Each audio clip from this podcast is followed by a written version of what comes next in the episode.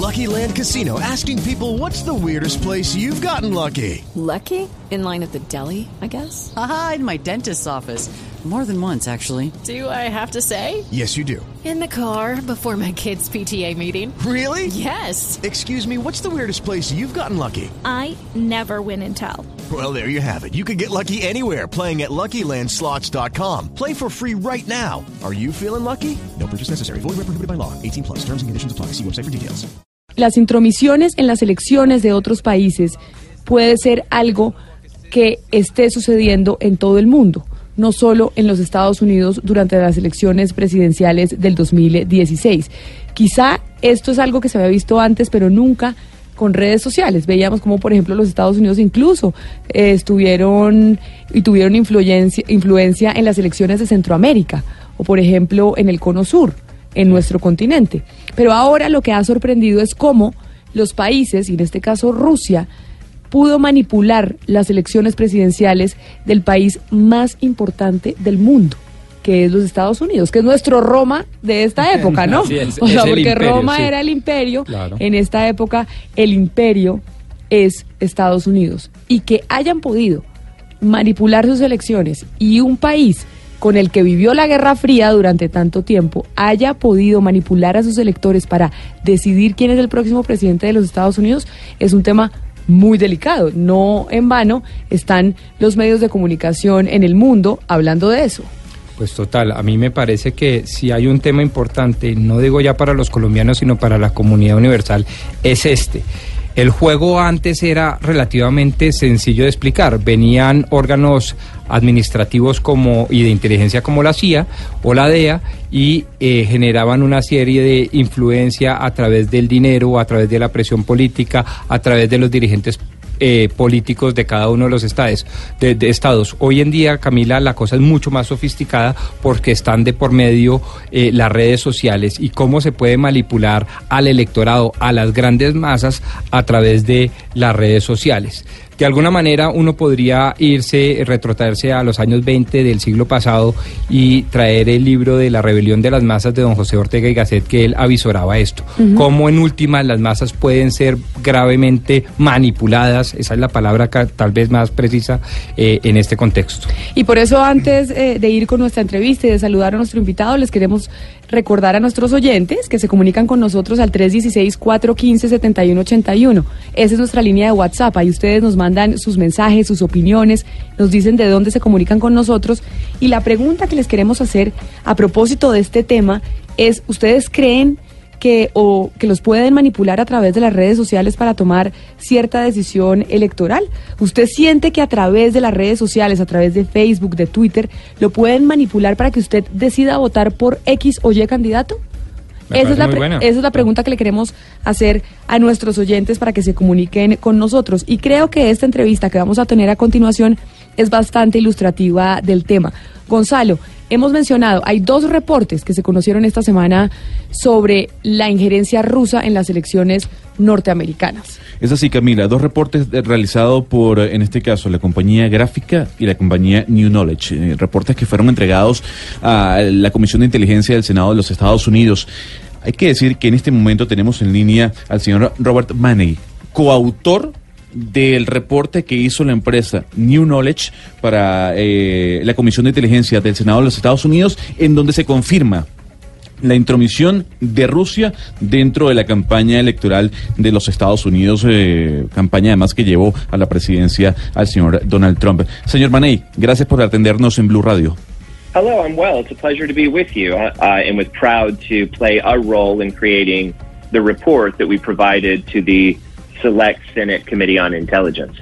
Bueno, Gonzalo, el señor Maney nos agradece por haberlo llamado y eh, que está muy orgulloso del rol de la empresa eh, al crear el reporte solicitado por la Comisión de Inteligencia mm, del Senado de los Estados Unidos. Quizá la primera pregunta para el señor Maney es ¿de dónde viene el dinero para crear la campaña de desinformación en la web? ¿De dónde se sacó la plata y quién financió esa estrategia utilizada por los rusos para meterse en las elecciones norteamericanas?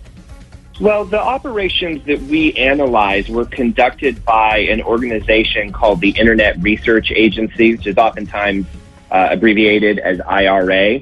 And we know that they had a budget, we know from their own documentation that they had a budget that exceeded 25 million so far and that it, uh, 25 million US dollars and that in 2017 alone their operational budget uh, was about 12.2 million US dollars.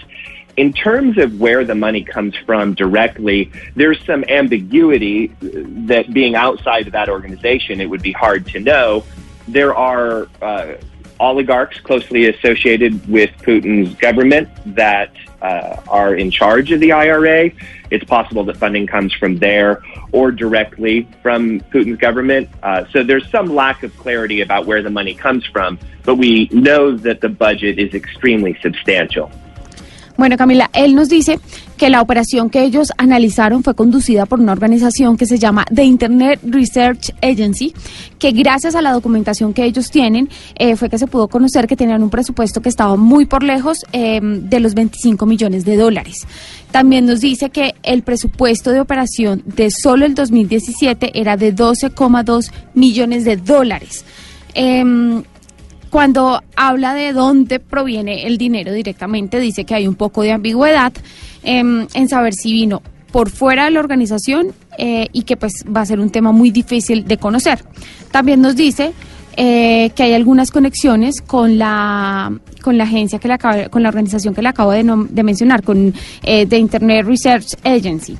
Dice que hay algunas cono- conexiones que están asociadas con el gobierno de Putin y que es posible que el dinero viniera de ahí o directamente del gobierno de Putin. Es lo que él nos trata de, explicar.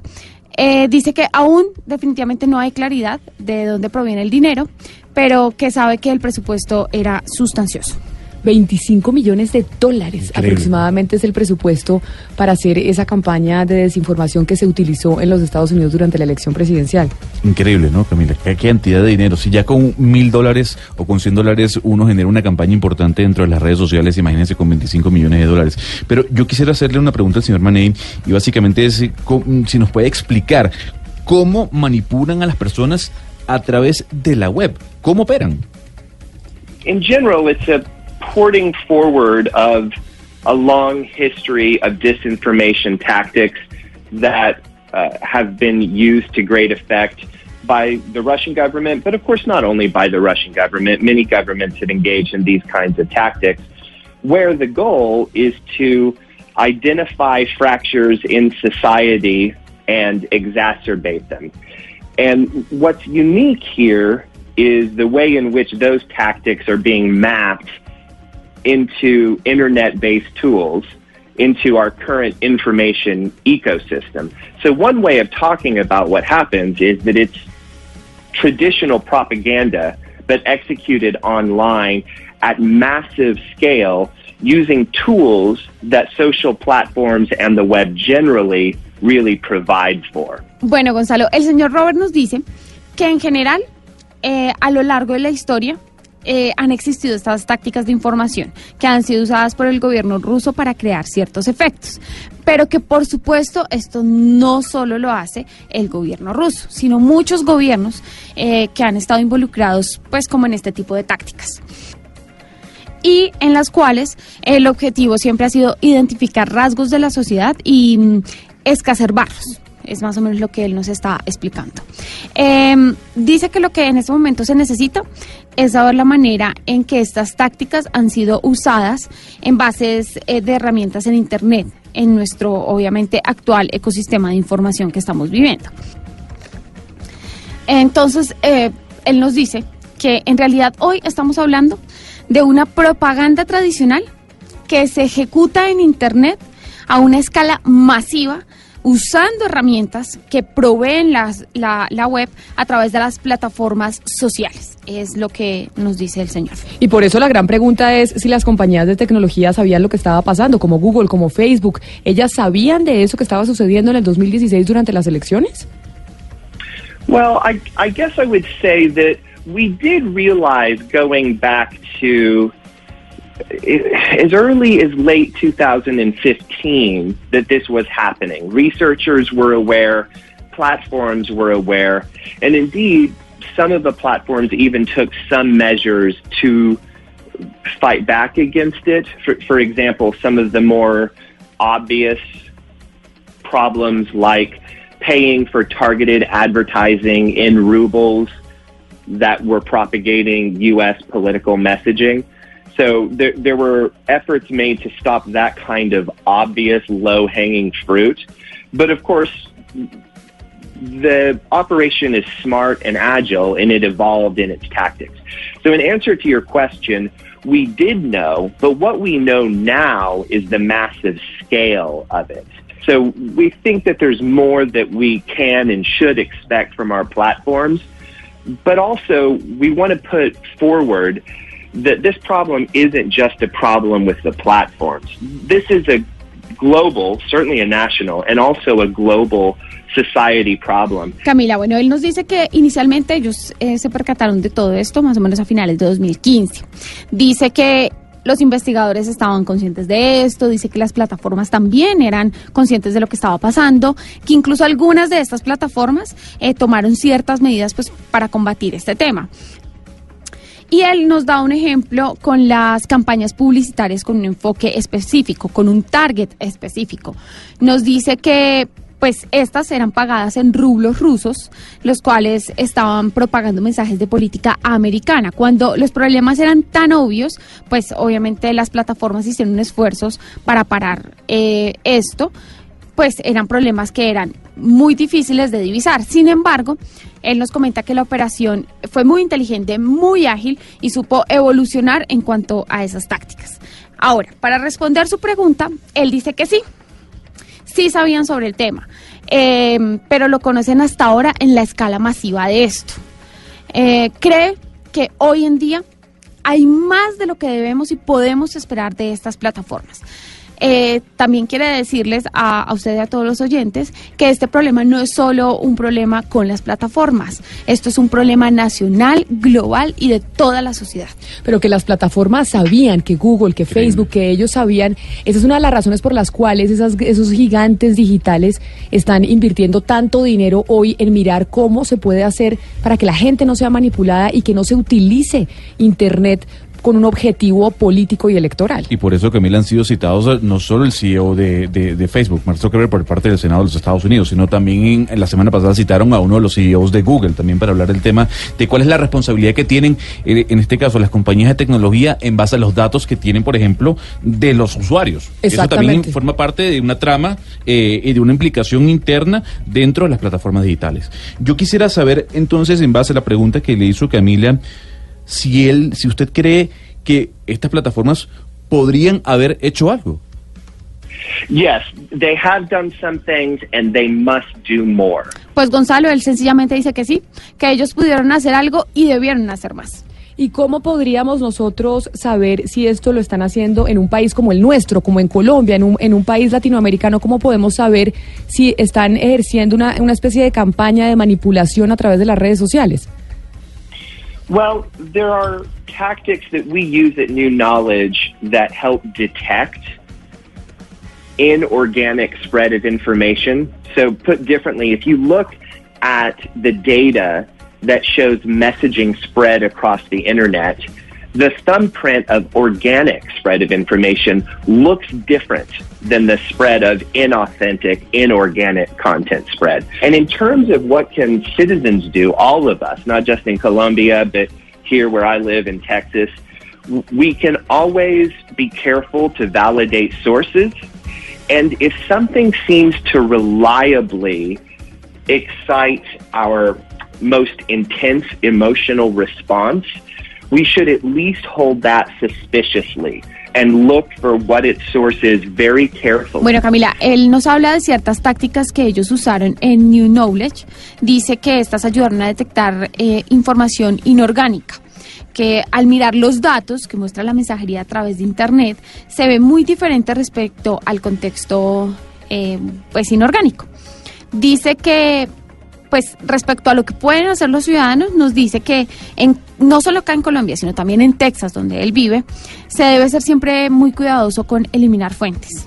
Dice que si algo parece tolerable, eh, que agita nuestras más intensas respuestas emocionales, pues debemos mirarlo como con cierta suspicacia, mirar sus fuentes muy cuidadosamente y eh, pues así podremos evitar ser engañados. Pero y entonces, eh, la gran pregunta que nos hacemos eh, los ciudadanos, que no queremos que nos manipulen, que queremos tomar decisiones electorales, pues básicamente por la información real que tenemos es cómo se puede controlar.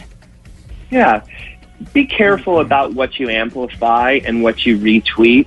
R- remember that a fragmented society serves the goals of folks who don't have our best interest in heart. And be cautious about checking your sources. Eh, Camila, él dice que el señor Maney dice que sí se debe ser muy cuidadoso con lo que amplificamos y a lo que le damos voz y a lo que retuiteamos. Dice que hay que recordar que hay un fragmento de la sociedad que no tiene las mejores intenciones, que no tiene las mejores intenciones, que no actúa de buena fe y pues que siempre es bueno chequear permanentemente nuestras fuentes y a quienes estamos siguiendo y a quién le estamos dando retweet. Sería interesante que nos cuente si en New Knowledge tienen conocimiento de que, aparte de Rusia, haya otras naciones en, emergidas en esta estrategia de desinformación para meterse en elecciones. There is evidence that there are other foreign state actors that are in this game that are doing some of this work. Bueno, él dice que sí, que hay evidencia de que hay otros eh, actores extranjeros en este juego y haciendo pues este tipo de trabajo. Bueno, Camila, era el señor Robert Maney, coautor del estudio realizado por New Knowledge, eh, que nos atendió a esta hora. Hay que agradecerle. Señor Robert, gracias por estar con nosotros en Blue Radio. Proud to be on your show. Thanks so much for having us. Ok. Y fíjese bien, fuera del aire, le decía al señor Robert, a Sebastián, antes de, de la entrevista, que en Siria, en Siria, también se estaría dando este tipo de implicación de información o de manipulación de las redes sociales. Pero es que a propósito de, de, esa, de esa pregunta que le hacía Sebastián al final, en Ucrania fue donde inició toda esta campaña de Rusia, es lo que dicen las investigaciones en los Estados Unidos, de desinformación, de manipular las elecciones, de manipular a la gente políticamente. Y por eso estamos viendo en el mundo, es que la crisis de polarización no es solo en Colombia, no solo es en los Estados Unidos, es en el planeta entero. Y la polarización la están atizando aún más a través de las redes sociales con esta campaña, con este tipo de campañas que nos acaba de explicar este señor que lideró, entre otras, uno de los reportes e investigaciones que se entregó el lunes en el Senado de los Estados Unidos. Es así, para los oyentes, era Robert Maney, coautor del estudio realizado por New Knowledge, una de las dos empresas contratadas por el Senado de los Estados Unidos, por la Comisión de Inteligencia, para desentramar, desentramar básicamente la trama rusa en las elecciones presidenciales de los Estados Unidos. Gran invitado y nos ayuda a entender algo que podría llegar a suceder incluso el próximo año en las elecciones colombianas y regionales, porque esto no es solo de un país inmiscuyéndose en otro, sino también de este tipo de estrategias que pueden utilizar partidos políticos para atacar al contrario y para manipular y generar que la gente vote de una manera específica. Pues esa es la pregunta que le estamos haciendo a nuestros oyentes que se comunican con nosotros al 316-415-7181, nuestra línea de WhatsApp, que esperamos que la tengan ya guardada en su teléfono. Y es si ustedes creen que, se- que los pueden manipular a través de las redes sociales o si han sentido que pueden manipular su voto a través de Internet. Y esto es lo que nos han dicho. Buenos días, Mañanas Blue, soy Carlos Gutiérrez desde Cali. Claro que lo pueden manipular a uno por las por las redes, eh, más que todo con las noticias falsas, que pues muchas veces uno termina creyéndoselas también algunas. A veces pues uno no investiga y termina esas noticias creyéndoselas. Y no tanto lo- los, los políticos ni nada de eso, sino los mismos, las mismas personas, los mismos seguidores de, de, digamos de cualquier candidato o algo se encargan de crear esas, esas noticias así y pues muchas veces uno termina creyéndoselas. Feliz día, Mañana Blue. Feliz día y un saludo a toda la gente en Cali, que quedamos felices de haber estado ayer en Cali. Pasamos delicioso, ¿no, Pombo? Uf, delicioso. Dígamelo a mí que soy cachaco y que salir de Bogotá es todo un placer.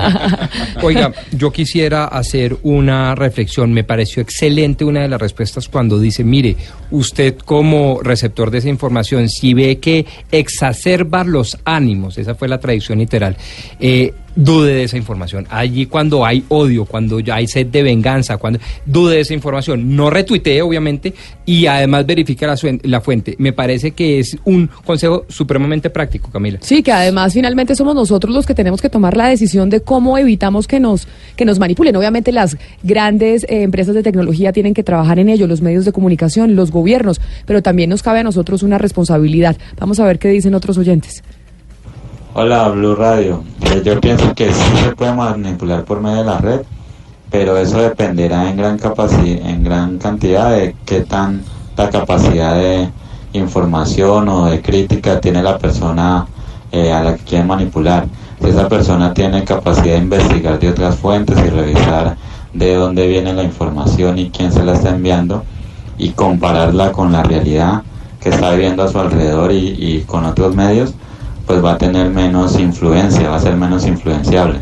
Pero si se queda solo con el pedazo y ni siquiera lo revisa, ni lo lee, eh, ni lo, ni lo, ni lo investiga, allí sí va a ser manipulable esa persona. Bueno, pero los oyentes están, los que están mandando los mensajes están bastante informados y que bueno, de eso se trata. Estas entrevistas también buscan eso, que la gente se entere de cómo se manipula a través de Internet. Fíjese bien, pero la pregunta es, Camila, que yo le hago a ustedes, eh, tiene que ver con la red social que es más peligrosa, porque sin duda alguna la que genera más información es Twitter. Eh, para ustedes en Colombia, ¿cuál genera más desinformación? ¿Twitter o Facebook? No, yo le voy a decir una tercera, WhatsApp.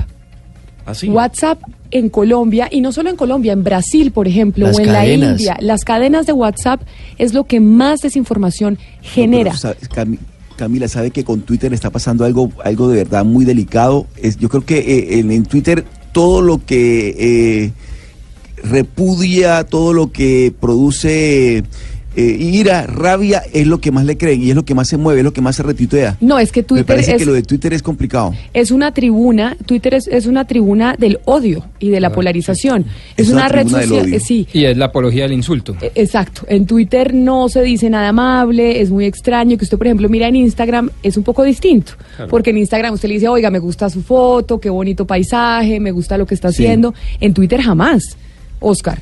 Y, y por eso y por eso se utilizan, perdóneme la interrupción, estos troles como se les conoce o estos bots que realmente no es gente que está detrás, sino unos galpones de esos que llamaba Ana Sí. Cristina de, de Federico. Hay, de hay unos un galpones que, que utiliza gente para, para atacarlo a usted, por ejemplo. Así es, y hay un principio universal de la prensa que se, se acuerda que se dice la prensa es libre pero responsable.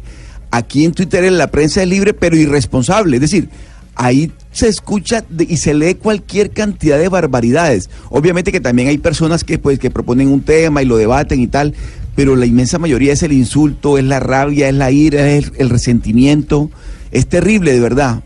Eh, como redes, como lo que lo, pues lo que está pasando con Twitter específicamente, porque yo poco manejo Facebook y, y el Instagram, pero pero en Twitter sí es complicado. Vamos con otro oyente, con un último oyente, a ver qué nos responden sobre la pregunta de si ustedes creen que a través de las redes sociales los pueden manipular electoralmente o se han sentido manipulados electoralmente a través de las redes sociales.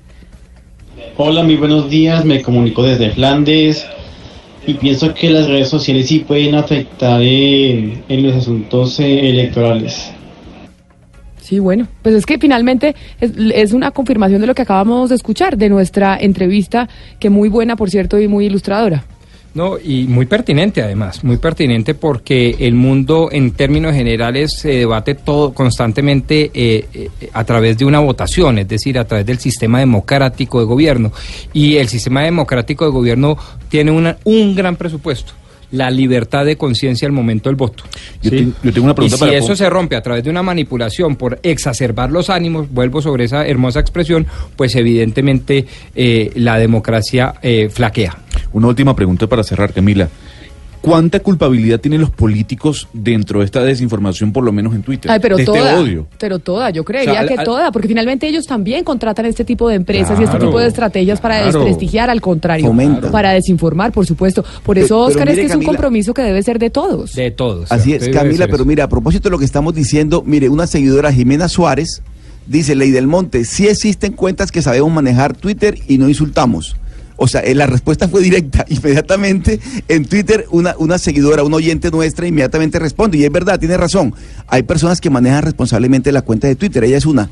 Pero, pero también se encuentra uno con una cantidad de insultos y de, y de, de resentimientos que no contribuyen ni al debate ni a nada. Es que es una cosa terrible.